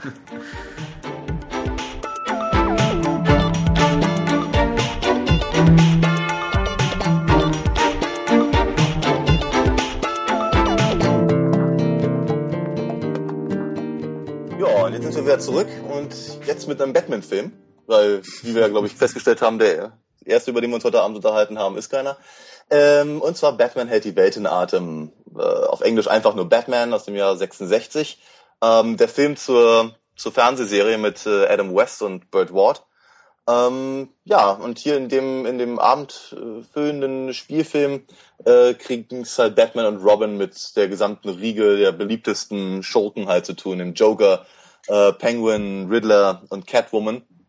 Und äh, ja, die äh, vier haben sich jetzt zusammengezahnt, um äh, ja im Prinzip die UN, UN zu bedrohen und äh, Batman muss sie halt aufhalten. Äh, viele absurde Einfälle, etliche Lacher, das alles ist überhaupt nicht ernst gemeint, aber sehr, sehr dem, dem Geist seiner Zeit äh, verhaftet. Äh, so sahen Batman-Comics halt aus in den 60ern. Mhm. Und äh, war wohl ein Riesenerfolg damals. Ähm, und ich hatte ihn irgendwas in den 18ern gesehen, aber ich glaube, zum nostalgischen Teil können wir noch später nochmal kommen. Mhm. Für dich offensichtlich der bessere Batman-Film als die Christopher Nolan-Filme, oder? auf jeden Fall. Allein schon deswegen, weil ich finde, ich meine, es ist die, die, die, diese Batman-Phase ist nicht meine Lieblings-Batman-Phase. Ja, ich wollte gerade sagen, ich meine, man kann zwar bei, bei Batman hält die Welt in Atem oder einfach nur Batman 66 oder wie immer man ihn nennen soll, zwar sagen, der, der hält sich nahe ans Werk, also Ja. die Werktreue ist durchaus gegeben. Es war allerdings jetzt wirklich äh, eine relativ schwache Zeit für Ja. die Batman-Comics. Auf jeden Fall. Ja, so Zeiten, Zeiten, wo, wo die beiden irgendwie über überdimensionierte Schreibmaschinen hüpften. Ja? Und der, der, der Joker eben gerne mal irgendwie Zeitungen für Verbrecher rausgegeben hat und sowas, ja. Oder diese, diese äh, ja oft und gern neu erzählte Geschichte, wenn Fische irgendwelche äh, Grinsegesichter bekommen haben und sowas. Es war, war schon ein bisschen, war, ein bisschen, war, war schräg. Es war wirklich schräg. Es war aber auch eine, wie soll ich sagen, äh, es war aber auch Spaß. Mhm. Ja, ich meine, das war, das hat sich ihm überhaupt nicht um, um große äh, Geschichten geschert, sondern es hat einfach nur Spaß gemacht. Und das ist etwas, was eben äh, Film und Serie halt wirklich ganz hervorragend transportieren. Ähm, wie gesagt, es ist nicht mein, es ist nicht mein Batman, aber es ist auf jeden Fall einer. Mhm. Ja? Und äh, genauso wie im Übrigen auch die, die Shoemaker-Filme meiner Meinung nach sich auch mehr oder weniger an, diese, an dieser Zeit orientieren. Mhm. Und auch das ist nicht mein Ding, aber äh, es hat seine Berechtigung. Mhm. Jetzt ist, wie du gerade schon sagtest, äh, der Batman-Film so ein Ableger oder nicht Ableger, aber es ist einfach ist ein Sequel, nicht inhaltlich, aber zumindest von der Besetzung her Ja. zur Batman TV-Serie, die über vier, fünf Jahre lief und der, ich glaube, der Batman-Film kam raus 66 nach der ersten Staffel Ja, so in etwa, der, ja. der, der, der Batman-Serie. Ähm, Sollte eigentlich der Pilotfilm sein. Eigentlich wollten sie den ach, erst, tatsächlich, ja. ja, ja, eigentlich wollten sie den erst in die Kinos bringen, um zu sehen, ob das, ob das, ob das funktioniert. Ähm, gestaltete sich dann wohl ein bisschen als, als zu teuer, ähm, weswegen sie dann doch lieber diesmal die Serie gemacht haben. Und als sie feststellten, dass das, ein, dass auch die Serie ein Mordserfolg ist, haben sie dann doch noch den Film hinterher geschickt.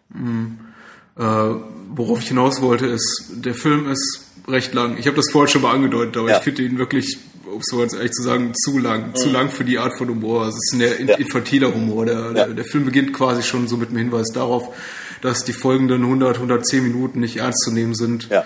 mit einer, einer Widmung an alle Kinozuschauer, an alle Verbrechensbekämpfer und an alle äh, fun-loving people, glaube ich. Ja, ja, ja, ja äh, Zwischenschnitt auf knutschendes Paar und ähm, man weiß eigentlich schon, bevor Batman zum allerersten Mal auftritt, okay, ja. jetzt ähm, kommt hier Slapstick galore, jetzt wird hier ja. äh, uns ist nichts heilig, wir nehmen nichts ernst. Ja.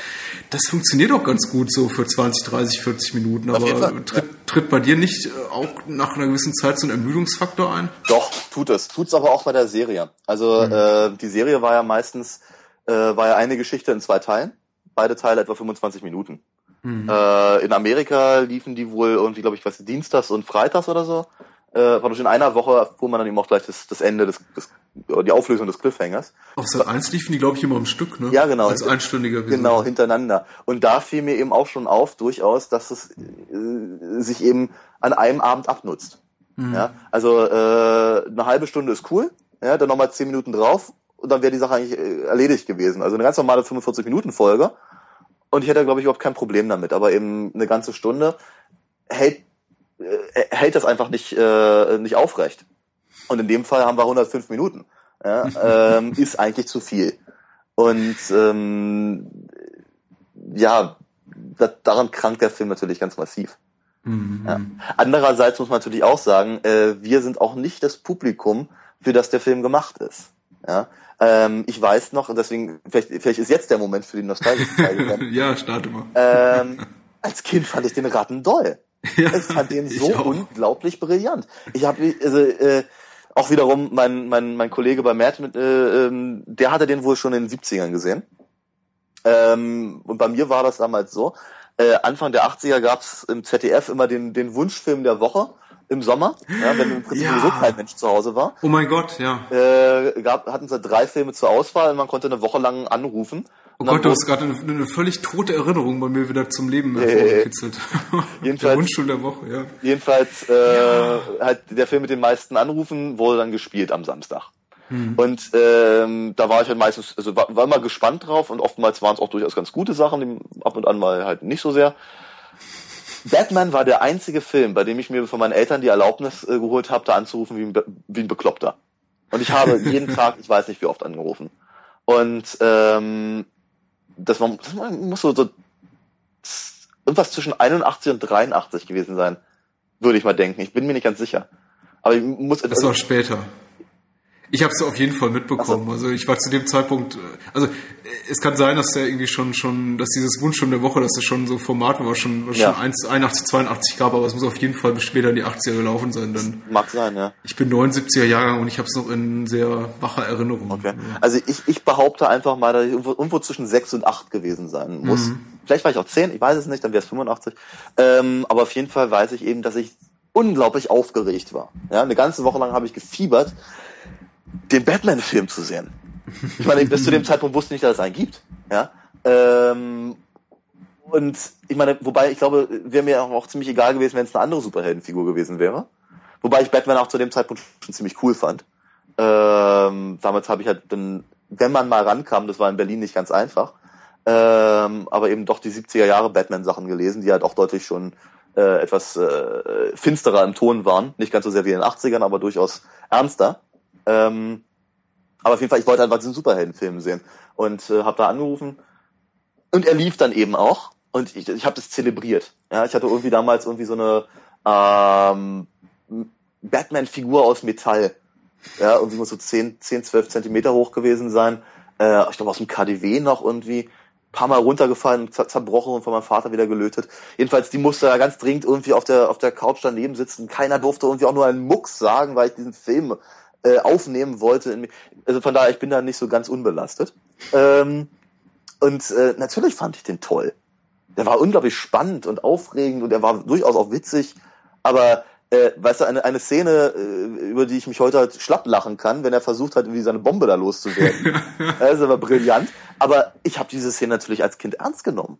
Mhm. Ja.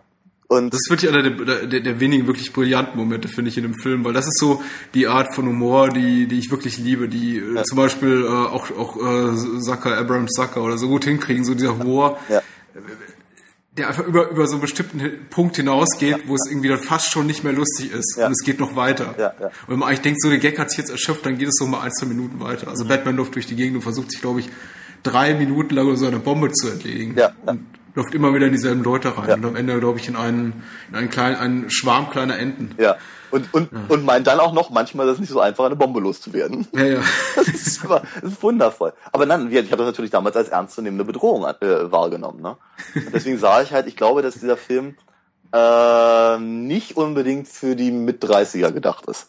Ja. Auf jeden Fall. Ich äh, finde ich find die Serie, also diesen Humor in homöopathischen Dosen sehr viel äh, leichter erträglich. Ja. Also in, vor, allem, vor allem in 25 Minuten Schnipseln. Ja. Wie, wie du schon richtig sagst, schon damals die Ausstrahlungsweise bei Sat 1 war schon naja, hart an der Grenze mit diesem einstündigen Format oder Ja. äh, 45-minütigen Format plus Werbeunterbrechung. Also es war schon fast ein bisschen, fast ein bisschen viel. Ich meine mich zu erinnern, dass es damals so war, dass die Unterbrechungen zwischen den Folgen, ähm, es gab einfach wirklich weniger Werbepausen und dafür kamen dann immer Nachrichten in der Werbepause.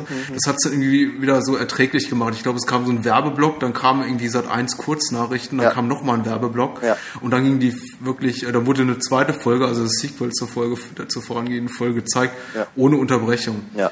Und das war dann wiederum okay. Das war, war okay. Also die Pause war lang genug, so dass man sich ein bisschen erholen konnte und ähm, wieder frisch war. Ja. Aber ich weiß nicht. Äh, damals war ich auch in einem richtigen Alter. Ich Ja. konnte, ich, äh, ich habe das genau wie du geliebt und ich fand es auch, empfand's auch als durchaus spannend. Ich empfand auch immer die, die tödliche Bedrohung, der sich Batman und Robin am Ende jeder ähm, äh, halben Folge oder ersten von zwei Folgen äh, äh, entgegensahen. Immer als unheimlich, unheimlich spannend und habe gerätselt, äh, wie sie wohl entkommen würden. Ich habe damals schon als sechs, sieben, zehnjähriger Pimpf begriffen, äh, sie würden ja wohl entkommen. Ja. Trotzdem fand ich es immer als, als, als sehr spannend, also die, die, die, die Gedanken, wie sie denn wohl entkommen würden. Ich muss allerdings auch ganz ehrlich sagen, als Sat 1 dann die Serie ausgestrahlt hat, war ich nicht sehr begeistert davon.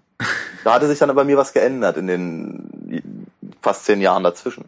Ja, ja, das war sehr viel später. Ich glaube, das war Anfang der 90er. Ja, ja, so. und ich denke so im Zuge des Erfolgs von Tim Burton. Ähm, und äh, da hatte ich eben so das Gefühl, ich werde hier gerade verarscht. Ich meine, ich musste zu dem Zeitpunkt sowieso, äh, da war ich halt wieder was, was zwischen 15 und 17 vermutlich.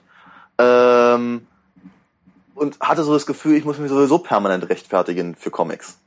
Also ein, ein, ein, das ist heute nicht mehr ganz so sehr, ähm, aber früher war das halt irgendwie ganz massiv, dass man halt irgendwie den Leuten erklären musste, warum man sich eigentlich für Comics interessiert und warum die einem wichtig sind und all das und warum man sich damit halt weiter auseinandersetzt, als nur irgendwie lesen und wegwerfen. Wenn überhaupt. Ja. Äh, und dann kam halt Burton mit seinem, mit seinem Batman und auf einmal wurde die Sache ernst genommen. Fand ich cool. Äh, dann kam allerdings Prince mit seinem Bat Dance dazu und dachte mir, super, dann geht's ja schon wieder in die falsche Richtung. Und dann kam eben auch noch Sat 1 mit der, mit der Batman-Serie und dachte mir, super, jetzt wirst du wieder gar nicht ernst genommen. Und äh, das hat mich gestört. Hat mich wahnsinnig gestört, dass im Prinzip halt wieder dieses campy Zeugs, äh, wie soll ich sagen, nach 90 Minuten Kinofilm kommt man vielleicht raus und sagt, hey, das war cool, so hätte ich ja gar nicht gedacht. Mensch, jetzt werden ja Superhelden erwachsen, bla bla. Ähm, aber die Serie lief über, über, über, über Monate. Ja? Mhm. Und in der Zeit kann das halt alles wieder kaputt gemacht werden. Und das fand ich halt irgendwie gar nicht so richtig äh, lustig. Ja. Ich sehe gerade, du erinnerst dich richtig. Also die Serie wurde ab 89 ausgestrahlt. Hm. Und äh, den Wunschfilm der Woche gab es zwischen 1983 und 1989. Ah, okay. Also von daher kann es entweder 83 oder 85 gewesen sein. Also Stimmt, Heu- heute sieht man, heute, heute erkennt man das, weil man irgendwie älter ist, reflektierter, mediengeschulter und denkt und, und, und, und, und sagt äh, und, und, und erkennt, wie du gerade eben auch schon gesagt hast, dass es quasi nur so ein äh, Sommerlückenfüller war, als irgendwie Wetten das oder so- sonstige Shows gerade der Sommerpause waren, Ja. einfach um die Leute am Fernseher zu halten, Ja. indem man sagt, hier, wir überlassen euch die Wahl, was gezeigt wird. Ja. Ähm, ich habe das natürlich, äh, für mich war das damals ein Highlight. Ich habe natürlich solche Gedanken nicht gemacht, so von wegen, hö, hö, hö. Ähm, ist, ist, ist doch reiner Beschiss. Ich will ähm, Frank Elster sehen. zum Beispiel, ja. Aber ähm, äh, stimmt, war natürlich irgendwie so ein Sommerlückenfüller. Ja. Also Ich fand, ich fand es mit dem Wunschfilm der Woche mal sehr spannend. Ich werde das Ja. auch gleich nochmal googeln, wenn wir fertig sind. Oh. Und mal gucken, was da so lief.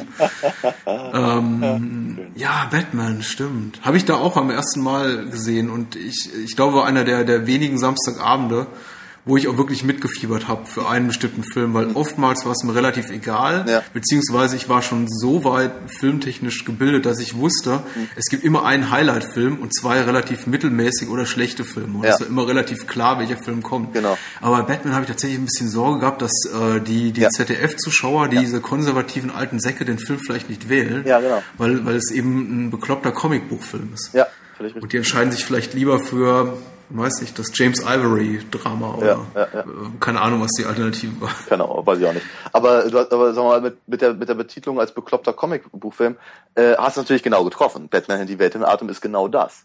Ja. Er will auch gar nichts anderes sein. Mhm. Und das finde ich eben auch durchaus ganz sympathisch an dem Film. Äh, Ich gebe, nimmt- gebe durchaus zu, äh, äh, recht, er ist einfach zu lang für, für, den, für, die, äh, für die Humorebene, auf der er sich bewegt.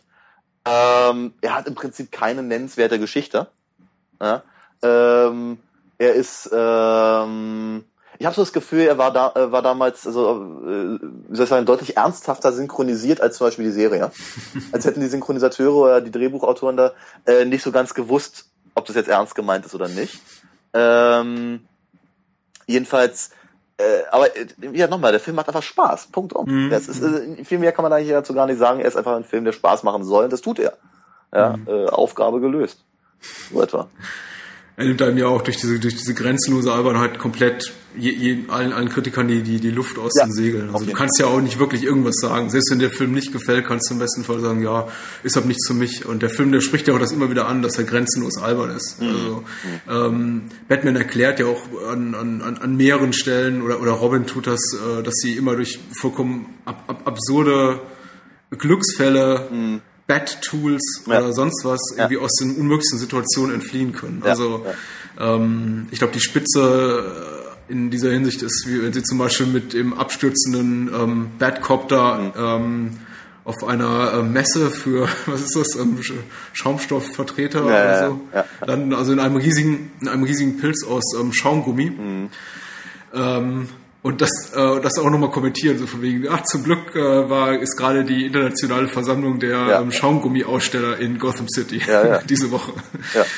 ähm, ja, äh, also es ist, ähm, ich, ich- mag den Film sehr und ich kann ihm wirklich nicht böse sein. Und immer wenn ich dachte, naja, äh, tut mir ein bisschen zu sehr weh, er ist ein bisschen zu süß, er ist ein bisschen zu albern, Spannung kommt eigentlich nicht auf, die äh, Charaktere sind alle so ins Lächerliche gezogen, es ist einfach ja, nur, nur, nur mit so einer ironischen Distanz zu betrachten. Ähm, ich, ich war immer kurz davor, dass der Film mich verliert, aber da kommen immer wieder so Szenen, wo ich sage, ja, das ist so einfach so eine hübsche Idee oder so ein hübscher Einfall. Und das Set ist, Design ist so, ist so wunderhübsch und liebevoll gestaltet, ähm, dass es mich wieder so, so reinzog. Äh, nicht zuletzt bei einem explodierenden Hai, den ich ganz wunderbar finde. Ja, eines, ist eines der, eines, eine, eine der tollsten Apparaturen. Ja. Das wird erst, erst ähm, später aufgelöst, dass es tatsächlich ein animatronischer Hai war, glaube ich. Ja. Ähm, viel schöner finde ich den Gedanken, dass es ein echter Hai ist, äh, der da so völlig leblos am Batman hängt. Ähm, Ja. ähm, also der Film sorgt einen immer wieder rein, immer wenn ich eigentlich dachte, so, jetzt hat er mich verloren, dann kommt so eine Szene, wo ich denke, oh Gott, das war ja ähm, durchaus putzig und äh, liebevoll gemacht. Ähm, da steckt auf jeden Fall äh, sehr viel, sehr viel Hingabe hinter. Also auch wenn's, auch wenn die nicht immer so, auch wenn, wenn der Weg, den, den der Film vielleicht beschreitet, so in seiner Albernheit nicht, nicht immer so ganz, ganz glücklich ist. Äh, immerhin zieht er das konsequent durch. Ja, Und, ja. Mein Gott, ist halt ein Kinderfilm, wie du sagst. Im Prinzip, ist, ja. äh, Ja. Es ist jetzt vielleicht auch albern, dass wir dann das zu sehr analytisch auseinandernehmen. Ach du, Ähm. äh, ich meine, anhand der, der, der Serie äh, wurde halt alles Mögliche schon an, analysiert. Ne? Also ich meine, gerade gerade dieser Camp-Faktor, ja, ich meine, äh, da hat sich ja Susan Sontag da wirklich sehr, sehr massiv drauf gestützt. Weißt? du? Also das ist schon, ich denke, dass die Serie sehr wichtig war. Äh, Mhm. Nicht für Comics wohlgemerkt. Ja? Äh, ich glaube, dass die Comics auf lange Sicht sehr geschadet hat. Hm. Ähm, aber ich glaube, dass sie durchaus wichtig war, ähm, sagen wir mal, äh, auch zu zeigen, dass eben Comics oder Comic-Verfilmungen eben sehr viel Erfolg haben können, Hm. auch außerhalb der re- regulär angenommenen Zielgruppe. Im Mhm. Übrigen, und damit vielleicht, vielleicht den Bogen zu schließen zu dem ersten Film, über den wir uns heute Abend unterhalten haben, ich glaube, dass, während ich halt die, die Nolan-Batmans wirklich schlecht finde, äh, aber der Verdienst, der, der kann ihm nicht genommen werden. Ich glaube, dass eben in die, in die Dark Knight-Filme äh, sehr viel Publikum gegangen ist, das sich sonst nicht die Bohnen dafür interessiert hätte. Mhm. Ja, und ich glaube, dass eben dieser ominöse Realismusanspruch eben, ähm, wie soll ich sagen, dass der eben das, das Publikum ver, verfünffacht hat. Mhm. Und Batman hält die Welt in Atem hat das im Prinzip auch getan. Ja, viele mhm. Leute, die sich vielleicht daran erinnert haben, ach ja, Mensch, das habe ich ja früher auch als Kind gelesen oder so, oder einfach so nur lustig fanden. Es ist halt sehr zeitgeistig, es sind halt Swinging Sixties, ja. Ich wollte gerade sagen, das ist aber auch, ich glaube, die Serie lief von 66 bis 69, ja. 69 ja. sehe ich gerade hier. Das ist aber, glaube ich, auch so die einzige Zeit in dieser Film und auch die Serie und diese Art von Humor funktioniert hat, weil ja. danach war es eigentlich, ähm, ja, ich meine, dann, dann, dann kam eben auch so die, die, die Hollywood New Wave an und ja. Ähm, ja. Äh, Bonnie und Clyde kam raus und Coppola kam und Scorsese kam und ähm, ähm, gut, die Europäer waren im eh alle schon äh, weit voraus. Also äh, solche, solche verklemmt, ver, verklemmt humorvollen Filme jetzt wie Batman hält die Welt in Atem hätte man in 66 in Deutschland oder in, in Europa schon nicht mehr gemacht. Nee, vermutlich nicht. Also, Aber ähm, ich sehe ich seh ihn dennoch äh, etwa in der gleichen äh, Riege wie zum Beispiel die Beatles-Filme. Mhm. Die waren auch etwa zu der Zeit von Richard mhm. Lester. Würdest du den Film so filmhistorisch auf demselben Level ansiedeln wie, sagen wir, Help? Oder Yellow Submarine. Schwierig. A Hard Schwierig. Day's Night. Ähm, ich finde Herb nicht besonders gut, muss ich ganz ehrlich sagen. Also A Hard Day's Night kann ich verstehen. Das, ja. das, das, den finde ich immer noch ganz drollig, weil er eben auch so ein bisschen einfach so die, die Zeit atmete. Ich, glaube, der ich würde auch, ich würde auch lieber Batman nochmal gucken als Herb. Ja. Und äh, Yellow Submarine halte ich für einen sehr wichtigen Film. Von daher mhm. bin ich mir nicht ganz einig, äh, wo ich da Batman unterbringen soll. Mhm. Aber äh, es ist durchaus ein Klassiker genau dieser Zeit. Und ähm, ich würde ihn auf jeden Fall in der Wichtigkeitsskala auf eine Stufe stellen mit äh, dem Superman-Film zehn Jahre später. Okay. Allerdings aus völlig anderen, äh, äh, völlig anderen Gesichtspunkten, wohlgemerkt. Aber äh, ich denke, ich denke, dass halt diese, dieser, äh, was halt äh, Richard Donner mit, mit, mit Superman halt, was 77 oder so, 76? Äh, ich glaube 79. Oder so, jedenfalls gemacht hat. Ähm, war eben auch, glaube ich, sehr wichtig, um den Leuten eben zu zeigen, guck mal, es muss halt eben nicht nur Bang Pow Splash sein. Ähm, aber ähm, ich glaube, Batman hat die Welt in Atem hat ihn eben, sagen wir mal, wenigstens fürs Kino eben überhaupt erstmal auf die Landkarte gebracht. Mhm. Ja, mhm. und das ist, glaube ich, sehr, das ist schon durchaus ein Verdienst. Äh, wir hatten übrigens beide Unrecht. Genau in der Mitte ist das Richtige. Äh, Superman war 78. 78, okay.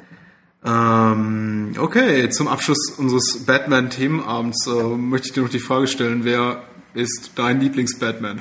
Oh, das ist so schwer, das ist unglaublich, weil ich finde... Kannst, kannst du die irgendwie aus den Filmen rausnehmen? Oder ja. das Blöde ist natürlich, ja. die, die Schauspieler und die Batmans assoziiert man eben jeweils mit den Filmen, in denen sie auch vorkommen. Und äh, da tue ich mich so ein bisschen schwer, weil... Ich glaube, das, ich hatte das vorhin auch mal ganz kurz ange, angerissen. Ähm, ich finde es halt unglaublich schwer, weil Batman und Bruce Wayne zu trennen ist eigentlich nicht möglich. Mhm. Andererseits fällt es halt den meisten Schauspielern unglaublich schwer, beide Figuren glaubhaft zu, darzustellen. Und äh, deswegen hatte ich halt eigentlich gesagt, nach Batman Begins dachte ich irgendwie, das ist so cool, dass Christian Bale eben tatsächlich beide Figuren auf, auf den Punkt bringt. Mhm. Das hat irgendwie vergessen äh, in den anderen beiden Filmen. Aber ähm, das fand ich eigentlich ziemlich cool. Muss allerdings auch sagen, es ist weder mein Batman noch mein Bruce Wayne. Ich fand George Clooney ziemlich gut als Bruce Wayne. Und hat, hat ihn, hat ihn sehr, also hat, sagen wir das, er hat aus, aus Bruce Wayne das gemacht, was ich immer dachte, wie er sein müsste. Ja, so ein suave Lebemann-Typ. Ja, das war ja auch so die Rolle, die George Clooney gerne gespielt hat in der Zeit. Äh, das passte aber sehr gut. Ich fand ihn nur als Batman scheiße. Mhm. Ähm, Val Kilmer fand ich in beiden Pausen äh, einfach zum Kotzen. Ähm, Michael Keaton fand ich als Batman sehr gut. Also tatsächlich hat ich, ich habe mich sehr gewundert darüber, aber ich fand ihn als Batman ziemlich gut. Ähm, ich fand den Ansatz, äh, Bruce Wayne so als als liebenswerten Trottel darzustellen, nicht so gelungen. Was sie sich aber zum Beispiel im, in Batman Returns ja auch sehr also ein bisschen verkniffen haben. Hm. Ähm, ist aber schwer, weil die beiden Filme ja sehr aufeinander aufbauen, die auseinanderzuhalten, aber ähm, den, wir sagen, da, da funktioniert das immer noch relativ gut, im Verhältnis zum ersten. Gibt es überhaupt irgendeinen Film bisher, von dem du sagst, der wird deiner Vorstellung von Batman gerecht? Eigentlich nicht. Also äh, ich mag halt Batman Returns sehr gerne, weil er diese Atmosphäre, Mhm. diese unglaublich traurige Atmosphäre halt äh, äh, so trifft.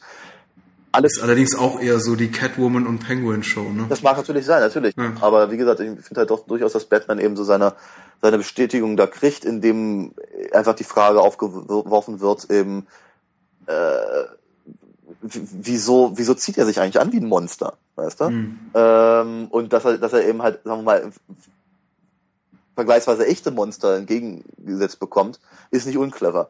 Ähm, aber jetzt ist es halt, also du hast völlig recht, es ist halt vor allem Batman, äh, Penguin und, und, und, und Catwoman.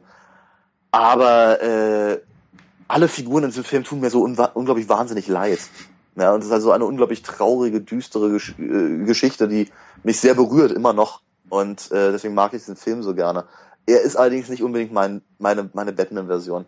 Ich sage immer wieder, und das habe ich auch, glaube ich, schon ein paar Mal gesagt, auch hier beim Podcast, ähm, ich persönlich stehe halt wahnsinnig auf die, ähm, auf die Zeichentrickserie äh, von Bruce Timm und äh, Paul Dini. Äh, weil ich finde, dass sie eben, obwohl es halt eine, eine, eine Samstagvormittag Kindershow war, äh, recht düster war und recht durchaus recht recht äh, deutlich, wenn eben natürlich auch in abgeschwächter Form, da kommt keiner um oder so. Mhm. Ähm, aber das Design ist halt brillant. Und äh, sie erzählen halt Geschichten, in denen sie nämlich eben noch so absurde Figuren ernst nehmen. Ja, und eben, deswegen sage ich auch, auch immer wieder hier äh, Arkham Asylum, Arkham City bei den Computerspielern, wo eben die auch alle dran gearbeitet haben, sind einfach so brillant und kommen so auf den Punkt. Mhm. Kevin Conroy, der halt damals Batman gesprochen hat, spielt ihn, äh, spricht ihn halt jetzt hier wieder und dann gibt Batman eine sehr, sehr gute Stimme. Mark Hamill ist einfach für mich die perfekte Stimme für den Joker. Er ist so, so großartig, er kann so viel mit seinem Lachen kommunizieren. Er hat irgendwie, keine Ahnung, 20 verschiedene Lachen für verschiedene Anlässe. Ähm, also wenn ich mich entscheiden müsste, dann wäre das vermutlich irgendwo eine Mischung aus der, der, der Zeichentrickserie und den, und den, den Computerspielen. Mhm. Okay. Du? Äh, wow, harte Frage. Also ich stimme mit, mit, mit den meisten deiner Punkte überein. Ich finde äh, Val Kilmer nicht so schlecht, allerdings habe ich den Film auch nicht mehr frisch genug im Kopf, um darüber irgendwie ein qualifiziertes Urteil geben zu können. Ich habe ihn damals im Kino geguckt, aber seitdem nicht mehr und das war, glaube ich, oh, ey, 95, 96, also ist auf jeden Fall schon eine Weile her. Also ist nicht mehr so ganz frisch. Ähm, Michael Keaton fand ich nicht schlecht. Ich würde allerdings auch sagen, der beste Film Batman ist, ist Christian Bale.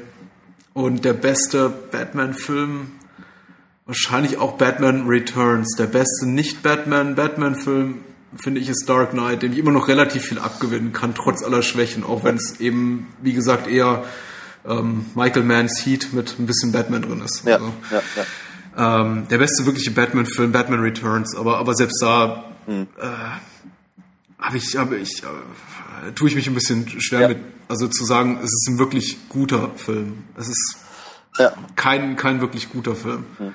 Es ist, ähm, es ist von, von auch wiederum von jemand inszeniert, der keine wirkliche Ahnung hat von den Comics Ja. und der an, an allen anderen Figuren mehr interessiert ist als an Batman. Der Ja. Batman hat ein paar ganz hübsche Momente und Michael Keaton ist nicht schlecht, aber ja, ich zitiere mich jetzt hier mal gerne selbst. Es ist die, es ist die Catwoman und Joker und ein bisschen, wie heißt der, Max Schreck Show. Ja, ja. Christopher Walken. Ähm, Hat tolle Schurken, hatte tolle Atmosphäre, tolles Setdesign, Kamera, Score. Da hat Danny Elfman noch gute Musik gemacht. Ja, ja, Ähm, äh, technisch 1A, aber ein bisschen wenig Batman, um wirklich zu sagen, ist ein guter Batman-Film, aber, ein schöner Film. Also irgendwo zwischen Dark Knight und Batman Returns, aber ähm, wie du richtig sagst, die, die Videospiele sind besser. Und ich sollte gefälligst mal ähm, Arkham City äh, zu Ende spielen. ja, ja, tu das. Okay, ähm, wir sind gleich zurück nochmal und geben euch eine kleine Aussicht auf nächste Woche und äh, verabschieden uns dann ganz höflich.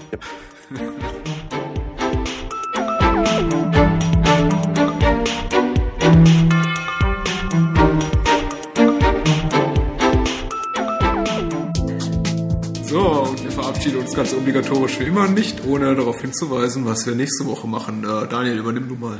Ja, also beim nächsten Mal, äh, nachdem ich mich dann noch mal beruhigt habe, ähm, beschäftigen wir uns mit äh, Lucio Fulcis äh, Das Haus an der Friedhofsmauer äh, und äh, Theater of Blood, dem äh, Vincent Price Klassiker. Klingt spannend. Ja. Ich freue mich drauf. Das sind ein paar schöne Filme. Also, und ähm, wie immer der Hinweis, äh, bahnhofskino.com liken auf Facebook, Äh, sucht alte Folgen raus im iTunes Store. Ja, das stimmt. Abonniert die Podcast. Abonniert den Blog RSS-Feed. Und ähm, ja, falls ihr Kritik habt, äh, Kritik, habe ich gerade Kritik gesagt? Ich weiß nicht. Falls ihr Kritik habt, äh, Lob, Feedmail, äh, Feedback, oh Gott. Ich lasse das alles drin, so peinlich es ist. Schreibt bitte an äh, mail at Bahnhofskino, patrick at Bahnhofskino, info at Bahnhofskino.com, wo auch immerhin ihr wollt. Es kommt schon an.